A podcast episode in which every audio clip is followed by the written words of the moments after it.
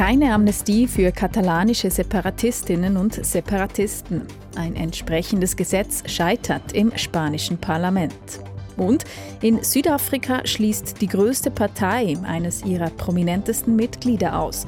Ex-Präsident Jacob Zuma wird vom ANC suspendiert. Dies und mehr heute in der Sendung 4x4. Ich bin Katrin Iss. Schön sind Sie mit dabei.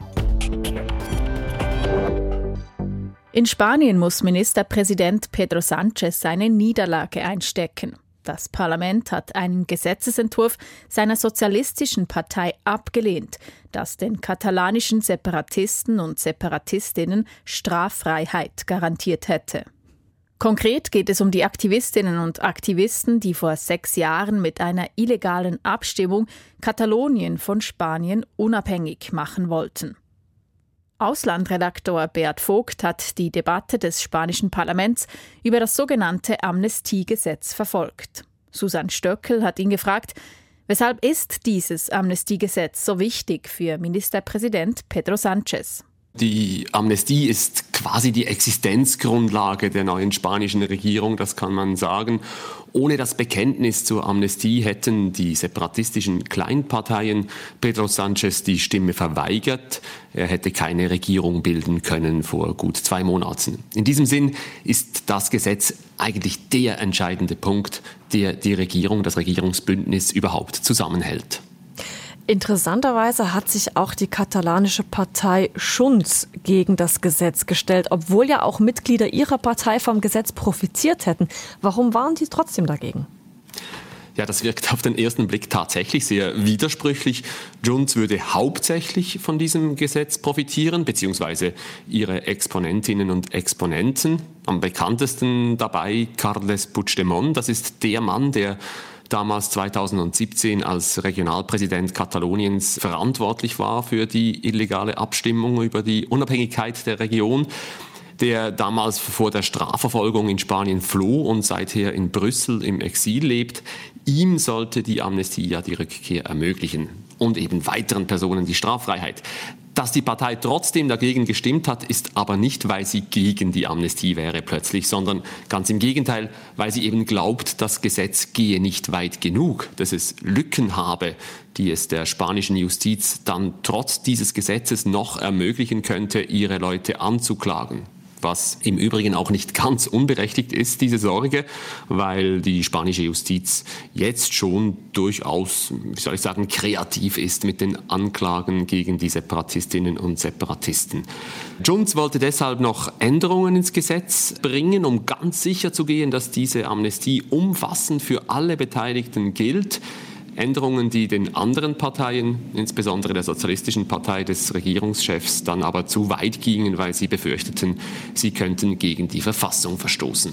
So, und jetzt überarbeitet man das ganze Gesetz nochmal und es kommt dann erneut zur Abstimmung. Wie schätzen Sie das ein, Beat Vogt? Könnte die Rechnung von Schunz aufgehen? Nun, es ist schwierig zu sagen. Es geht hier auch nur zu einem Teil um die wirklich sachlichen Anliegen. Das Ganze ist auch eine Art politisches Machtspiel. Junts will sich möglichst als harte Verhandlungspartnerin darstellen, um gegenüber ihren Wählerinnen und Wählern in der Region nicht das Gesicht zu verlieren.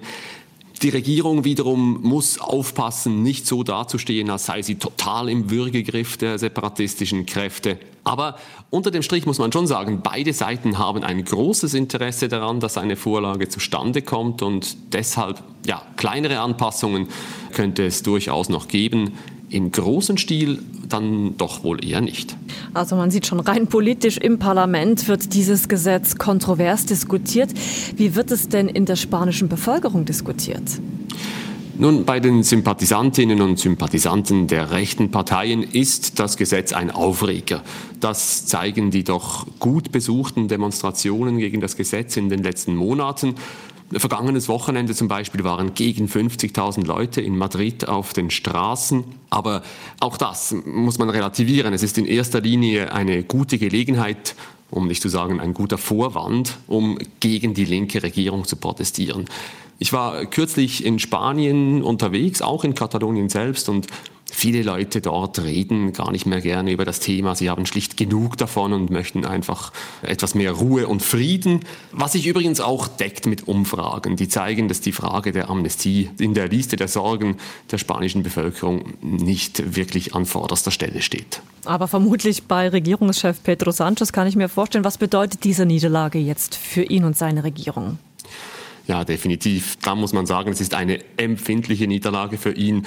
Schon nach gut zwei Monaten, in denen die neue Regierung besteht, scheitert sie mit dem politischen Thema, das seine Regierung überhaupt ermöglicht hat. Und trotzdem, die Niederlage ist jetzt noch eher symbolischer Natur. Das Gesetz ist nicht ganz gescheitert. Es geht zurück in den Parlamentarischen Justizausschuss und kommt dann nochmals ins Parlament. Es gibt also eine zweite Chance. Und das heißt auch, ganz direkte Auswirkungen gibt es nicht. Es ist nicht so, dass die Regierung an dieser Niederlage jetzt bereits auseinanderbricht. Aber klar, gestärkt geht sie aus der gestrigen Debatte nicht heraus. Und die Opposition sieht sich natürlich bestätigt in ihrer Ansicht, dass diese Regierung sich in totale Abhängigkeit von den Separatistinnen und Separatisten gebracht habe und extrem instabil und erpressbar sei. Sagt Auslandredaktor Bert Vogt. Jacob Zuma war einst Präsident von Südafrika. Jetzt suspendiert ihn seine eigene Partei. Zuvor, und das liegt schon einige Monate zurück, hatte Zuma angekündigt, er werde bei den Wahlen in diesem Jahr für eine andere Partei stimmen und nicht für den ANC, also die Partei, in der er sein Leben lang war. Warum hat sich Zuma vom ANC abgewandt? Das hat Silvia Staub, unsere Afrika-Korrespondentin Anna Lemmenmeier, gefragt. Ja, Jacob Zuma hat dem amtierenden Präsidenten Cyril Ramaphosa nie verziehen, dass er ihn zum Rücktritt gebracht hatte. Und darum hat Jacob Zuma auch gesagt, er werde nicht den ANC von Cyril Ramaphosa unterstützen, sondern eben diese neue Partei um Conto Wisizwe. Allerdings muss man ja aber auch sagen, Suma ist ja nicht aus dem ANC ausgetreten. Insofern hat er nur sehr publikumswirksam der Partei seinen Rücken zugedreht. Er wollte seine Partei wahrscheinlich testen. Die hat ihn ja über viele Jahre immer getragen, trotz all seiner Eskapaden in Sachen Korruption und so weiter. Er wollte sehen, wie sie reagiert und nun hat der ANC ihn eben suspendiert, weil es nicht vereinbar sei, mit den ANC-Statuten in zwei Parteien zu sein, also zusätzlich einer ANC nicht affiliierten Partei. Da geht es also auch um die Rivalität mit dem jetzigen Präsidenten Cyril Ramaphosa. Diesen Konflikt innerhalb der Partei des ANC, den gibt es ja schon länger. Jetzt wird Suma sogar suspendiert von der Partei. Macht das die Gräben noch tiefer? Ja, das ist wahrscheinlich die Grundsatzfrage. Es ist richtig, der ANC ist seit Jahren gespalten in eben ein Suma-Lager und ein Ramaphosa-Lager. Das Suma-Lager, das äh, sehr fest mit eben Korruption, State Capture, man erinnere sich, Suma hat die Institutionen in Südafrika derart ausgehöhlt, hat sie richtig gehend verkauft. Dieses Lager wird damit in Verbindung gebracht. Dann auf der anderen Seite das Ramaphosa-Lager, das eben genau mit dieser Korruption aufräumen wollte, vorgegeben gegeben hat, damit aufzuräumen. Das wurde zumindest den Wählerinnen und Wählern versprochen. Man muss nun aber sagen, sechs Jahre Cyril Ramaphosa im Amt hat es nicht geschafft. Der ANC ist nach wie vor korrupt. Der Staat zerfällt, die Wirtschaft geht den Bach herunter und der ANC ist so gespalten wie eh und je. Oder eben man kann jetzt sagen, wenn jetzt tatsächlich Mitglieder Jacob Zuma folgen, dann vielleicht noch gespaltener. Dabei war ja der ANC einst die führende Bewegung im Kampf gegen die Apartheid in Südafrika.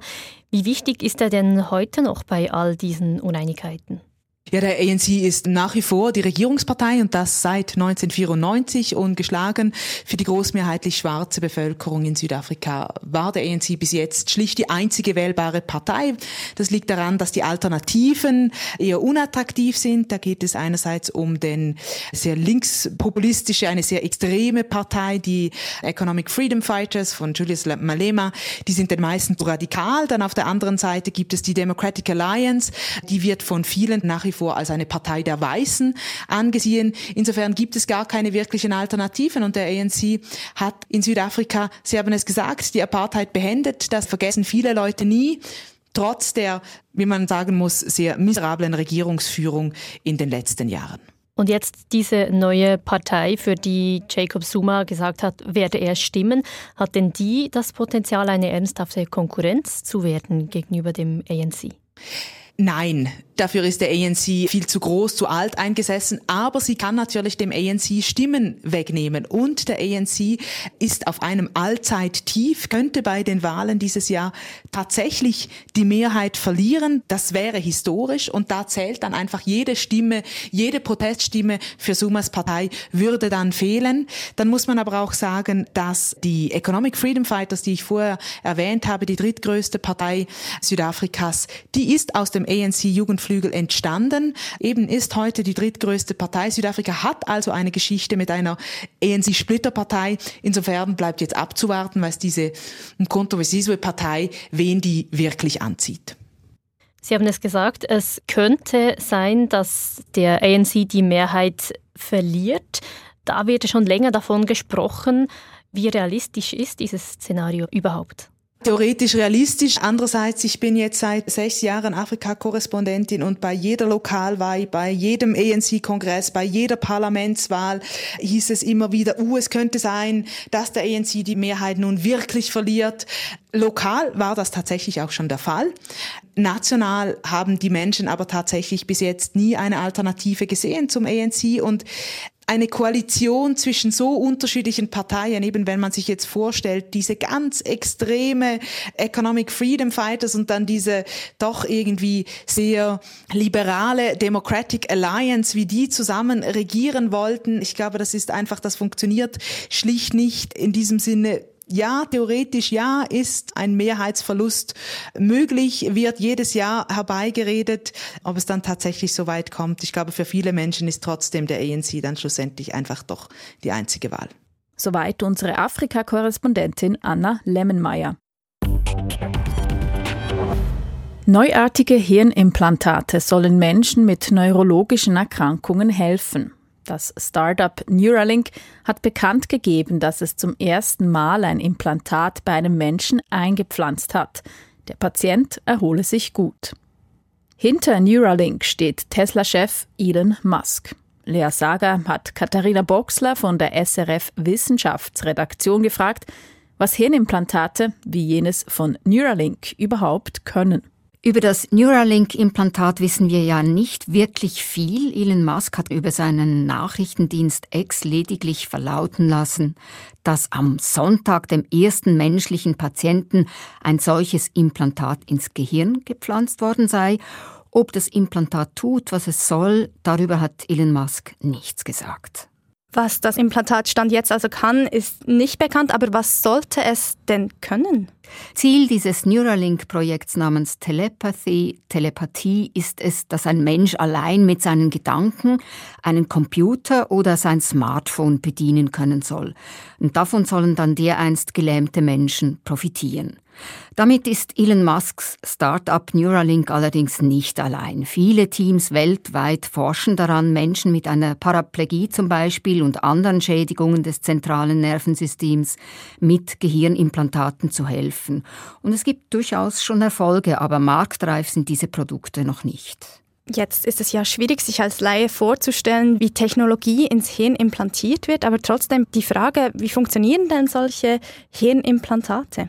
Es geht bei den meisten Projekten darum, dass das Implantat den Wunsch eines Menschen übersetzt. Zum Beispiel den Wunsch, eine bestimmte Bewegung zu machen, so wie mein Mund sich jetzt bewegt, weil ich sprechen will. Implantate sollen möglich machen, was Patientinnen und Patienten selber nicht mehr können, also zum Beispiel eben sprechen, aber auch schreiben oder gehen.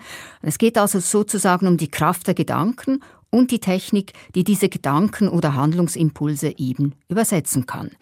Diese Implantate sind elektronische Minisysteme, Chips, die ins Gehirn eingepflanzt werden. Da geht es also um einen invasiven Eingriff an einem sehr empfindlichen Organ.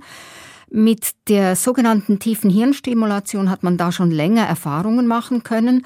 Da geht es allerdings nur um wenige Elektroden, die schwachen Strom aussenden, um gewisse Hirnareale zu aktivieren. Diese Technik wird zum Beispiel eingesetzt bei Menschen mit schwersten Depressionen oder Menschen mit Parkinson und dies durchaus mit Erfolg. Implantate jetzt wie jenes von Neuralink, die müssen komplexe Aufgaben oder komplexere Aufgaben erfüllen. Sie müssen in jene Gehirnregion verpflanzt werden, von der der Impuls einer Handlung ausgeht, aber wegen einer Schädigung des Gehirns oder der Nervenbahnen nicht weitergereicht werden kann. Also zum Beispiel der Impuls, schreiben oder gehen zu wollen werfen wir doch noch einen Blick in die Zukunft. Was wären denn zukünftige Anwendungsmöglichkeiten von solchen Hirnimplantaten? Es geht vor allem um Bewegungsabläufe, die ein Mensch nicht mehr selber tun kann. Er möchte zum Beispiel gehen, kann dies aber nicht wegen einer Verletzung, wegen einer Verletzung nach einem Unfall oder Hirnschlag. Und hier sollen Gehirnimplantate wie eine Brücke funktionieren. Das Mask-Produkt wird zum Beispiel in eine Gehirnregion verpflanzt, wo die Planung von Bewegungsabläufen stattfinden. Dieses soll dann die Erregungsmuster an einen Computer weiterleiten, so dass dieser tut, was der Mensch möchte. Neuralink ist eben nur eines von vielen Unternehmen, welches an Hirnimplantaten forscht. Wie nahe sind wir da an einem Durchbruch? Also wie weit ist die Forschung wirklich? Es hat in den vergangenen Monaten einige Durchbrüche gegeben, die wirklich aufhorchen lassen. So hat zum Beispiel ein US-amerikanisches Forscherteam einen Algorithmus trainiert, der neuronale Muster einzelnen Buchstaben und Satzzeichen zuordnen kann. So konnte ein Mann, der vom Hals abwärts gelähmt ist, auf seinem Computer so schnell mittels gedachter Buchstaben schreiben wie ein gesunder Mensch auf dem Handy. Fehlerkorrektur inklusive übrigens. Ähnlich gelang es Forschenden in Stanford, einem Menschen dank einer Gehirn-Computer-Schnittstelle im Gehirn das Sprechen zu ermöglichen. Die Person dachte, was sie sagen wollte, und der Computer sprach. Und sehr spannend ist die Forschung mit querschnittgelähmten Patienten an der EPFL, der ETH Lausanne. Hier gelang es, einen Menschen mit zwei Gehirnimplantaten und zusätzlich Elektroden im Rückenmark nach einem Velounfall vor zwölf Jahren wieder zum Gehen zu bringen. Die Implantate bzw. das sogenannte Brain-Spine-Interface kommunizieren miteinander und überbrücken so die Lücke in den Nervenbahnen, die beim Unfall entstanden sind. Und heute kann der Patient mit diesen Implantaten doch schon 200 Meter gehen. Neuralink ist also nicht der einzige Player in dieser Industrie. Zum Schluss Ihre Einschätzung, wird denn gerade Neuralink aufgeblasen, weil da Elon Musk dahinter steckt oder ist das Unternehmen Neuralink da irgendwie besonders? Gut, Elon Musk ist ja nicht gerade bekannt für Bescheidenheit. Neuralink ist im Moment nichts Besonderes. Es gibt genug Konkurrenz und vor allem Konkurrenz mit längerer Erfahrung. Aber brisant ist, dass Musk Besitzer eines sozialen Netzwerks ist und Chef eines Neurotechnologieunternehmens. Das ist eine brisante Konstellation und es gibt Ethikerinnen und Ethiker, die davor warnen, dass Musk anhand der Daten von Ex-Nutzern invasive Neurotechnologien entwickeln könnte sagt Wissenschaftsredaktorin Katharina Boxler zu den Hirnimplantaten von Neuralink. Wenn Gletscher schmelzen, dann verschwinden mit ihnen auch wichtige Informationen zu Klima- und Luftverschmutzung. Auch der Corbassier-Gletscher am Grand Combin im Wallis ist als Klimaarchiv unbrauchbar geworden. Das hat ein schweizerisch-italienisches Forschungsteam festgestellt, nachdem es Eiskernbohrungen analysiert hat. Mit dabei war Margrit Schwikowski. Sie ist Leiterin des Labors für Umweltchemie am Paul-Scherrer-Institut. Rachel Berocci hat sie gefragt, weshalb konnte das Team keine brauchbaren Daten aus dem Gletscher holen? im oberen Teil vom Gletscher, also der ja noch nicht aus kompaktem Eis besteht, sondern aus älterem Schnee oder Firn, der enthielt in dem Fall vom Grand Combin schon relativ viel flüssiges Wasser. Und das war einerseits ein technisches Problem für uns. Wir hatten einen Bohrer dabei, der eigentlich für diese Bedingungen nicht sehr gut geeignet ist. Wir sind nicht tiefer gekommen als 25 Meter immer. Und dann haben wir aber trotzdem einen von diesen Kernen hier am Paul-Scherrer-Institut analysiert und dabei auch herausgefunden, dass die Signatur nicht mehr so gespeichert war, wie wir sie erwartet hatten. Das heißt, Schmelzwasser, das sickert von der Oberfläche bis hinunter auf 20 Meter und dabei lösen sich dann diese Luftschadstoffe, die wasserlöslich sind, und werden mit hinunter transportiert. Das heißt, wir verlieren einerseits die Information über die Schichtung und andererseits sickert aber auch Schmelzwasser weg. Also das fließt einfach ab vom Gletscher. Also es ist nicht nur so, dass die Information nicht mehr die zeitliche Reihenfolge hat, sondern sie geht auch wirklich verloren. Sie haben bereits 2018 am gleichen Gletscher eine Bohrprobe gemacht. Waren Sie überrascht, dass die zweite Probe nun so unbrauchbar geworden ist? Ja, das hat uns sehr überrascht, weil dazwischen ja nur zwei Jahre lagen. Und dann, als wir das gesehen haben, ja, da war eine unserer Hypothese in dem Sommer von 2019 wohl sehr warm gewesen sein. Und daraufhin haben wir auch all die Temperaturdaten angeschaut. Aber es ist nicht so, dass das Jahr 2019 jetzt so außergewöhnlich war, sondern was wir einfach beobachten, dass die ganzen letzten Jahre war der Sommer sehr warm und es gab immer Temperaturen über 0 Grad dort oben im Sommer. Das heißt, dieses Schmelzen findet einfach kontinuierlich statt und verstärkt dadurch den Effekt immer mehr. Und das bedeutet aber auch, dass die Gletscher sind wirklich jetzt sehr, sehr empfindlich geworden, auch auf diesen großen Höhen. Auch dort sehen wir einfach verstärkt Schmelze und diese Archive sind jetzt inzwischen so empfindlich, dass ein weiteres Jahr mit noch mehr Schmelze einfach solche katastrophalen Auswirkungen haben kann. Sie sagen katastrophale Auswirkungen. Wie wichtig wären die Daten aus den Bohrungen am Corpassier-Gletscher für die Forschung denn gewesen? Ja, wir hatten einfach gehofft, dass das ein interessanter Gletscher ist, der uns zusätzliche Informationen geben kann zu den Gletschern, die wir in der Schweiz oder in anderen Gebieten in den Alpen schon beprobt haben. Also da gibt es einmal einerseits viele Daten vom Mont Blanc, also die haben unsere französischen Kollegen erarbeitet, oder auch vom Colin Fetti am Monte Rosa. Bei den Studien waren wir immer federführend. Und da hatten wir einfach gedacht, wir bekommen noch zusätzliche Informationen. Nun ist es jetzt, sagen wir mal, für die Alpen nicht ganz so dramatisch, weil wir eben schon Eiskerne haben, die ungestört sind eben von anderen Gletschern. Und aus denen konnten wir schon sehr viel ablesen. Aber das ist ja nicht nur so, dass dieses Phänomen auf die Alpen beschränkt sind, sondern die finden überall statt, auf der ganzen Welt. Und das heißt auch, auch alle anderen Gletscher aus Regionen, wo wir noch keine Informationen haben, die erfahren die gleichen Prozesse. Und dort wird es vielleicht unmöglich sein, noch einen Eiskern zu bohren, aus dem wir dann ableiten können, wie war denn dort die Luftverschmutzung. Der Corpassier-Gletscher war auch Teil eines weltweiten Forschungsprojekts. Das Ziel ist es, in 20 Jahren aus 20 gefährdeten Gletschern Eisbohrkerne zu gewinnen und diese in einem Klimaarchiv zu sammeln. Also ein Riesenprojekt. Wie groß ist der Rückschlag am Corpassier-Gletscher für das gesamte Projekt? Für uns ist es einfach so, wir könnten das wohl verkraften, dass wir jetzt nicht noch einen zusätzlichen Eiskern aus den Alpen äh, dort einlagern, aber wir fürchten einfach, dass uns die Zeit davon läuft, weil das eben an allen Gletschern stattfindet jetzt. Und wir können natürlich nicht beliebig viele Eiskerne in kurzer Zeit bohren, sondern es gibt nur sehr wenige Teams weltweit, die das überhaupt machen können. In unserem Projekt haben wir ja auch die Idee, dass wir in den nächsten zehn Jahren diese 20 Gletscher beproben. Und jetzt sehen wir aber, dass es viel drängender wäre. Wir müssten eigentlich sofort all diese Gletscher beproben, weil wir ja am Corbassier-Gletscher gesehen haben, innerhalb von zwei Jahren kann sich sehr viel ändern und können diese Archive zerstört werden. Das heißt, wir kommen unter einen enormen Zeitdruck. Ich meine, die Idee von diesem Projekt ist ja, dass wir Eiskerne einlagern für zukünftige Forschung und weil man vielleicht in 20 Jahren noch ganz andere Informationen aus diesen Gletschern gewinnen kann, von denen wir jetzt noch gar keine Vorstellung haben. Aber wenn dann diese Gletscher, die wir beproben, schon so beeinträchtigt sind, dann ist natürlich auch der Informationsgehalt dann viel geringer.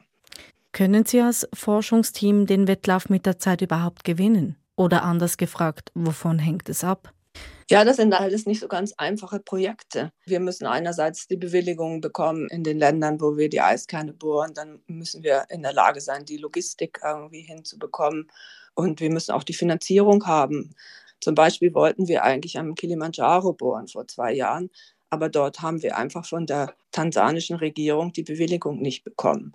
Und dort ist es eben noch dramatischer, wie schnell das Eis am Kilimanjaro verschwindet. Das wird von Jahr zu Jahr wirklich auffällig weniger. Das heißt, dieses Archiv ist für uns vermutlich verloren, weil wir ja, das nicht geschafft haben bisher, diese Bewilligung zu bekommen. Und deswegen wird dieses Archiv dahinschmelzen und das ist unwiederbringlich verloren. Und so, ja, kämpfen wir um jedes Projekt und das noch unter dem Zeitdruck, den wir jetzt haben. Deswegen ist es sehr anspruchsvoll.